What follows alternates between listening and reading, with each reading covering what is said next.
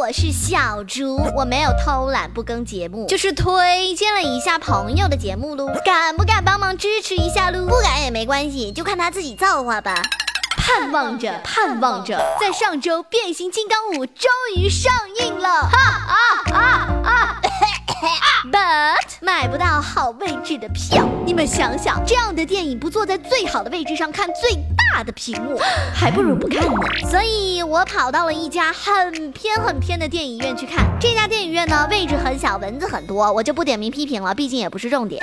像哦这种良心节目，各位可以放心听，我绝对不会剧透的。这部电影讲的根本就不是人类和汽车将要面临的艰难一战。擎天柱相信是人类毁灭了自己的家园，被洗脑黑化之后，决定灭绝人类来完成救赎。失控之后与大黄蜂大打出手，最后醒悟，带领汽车人捍卫自己的家园。我什么都没说。好了，今天呢要来说一下《变形金刚五》里你印象最深刻的场景的取景地。哈，这种片子谁要关注取景地啊？神经病吧！可是这种科幻场景不都是后期 P 上去，其实只有一块绿绿的布的吗？呃，那我就问问那些汽车能带的垃圾场都在哪里吧。首先，这一次拍摄比较受大家关注的就是部分拍摄是在英国完成的，有一场飙车的戏是在伦敦白金汉宫门前的实景拍摄。英国皇室大开绿灯，允许剧组把追车的戏码开上了白金汉宫的皇家车道。妈呀，在这里飙车我腿会抖的嘞！而伯顿爵士找首相的情节也真的是把首相的办公室借过来用哦。这个取景地够不够有看头？够不够厉害？啊，我想问一个很白目的问题：变形金刚的粉丝一般都叫什么？金刚粉吗？还是变形粉？好了，没所谓，我有这么多时间说这些都足够我说完我想说的了。粉丝们期待已久的机器人热破是一辆非常容易头脑发热的兰博基尼，一个不小心就把女主角给甩了出去。而女主第一次见到他的地方就是在英国的阿尼克城堡，很陌生，对不对？告诉你，有一个人曾经在这里学过骑扫把，他的名字叫做 Harry Potter。阿尼克城堡其实就是《哈利波特》里的魔法城堡。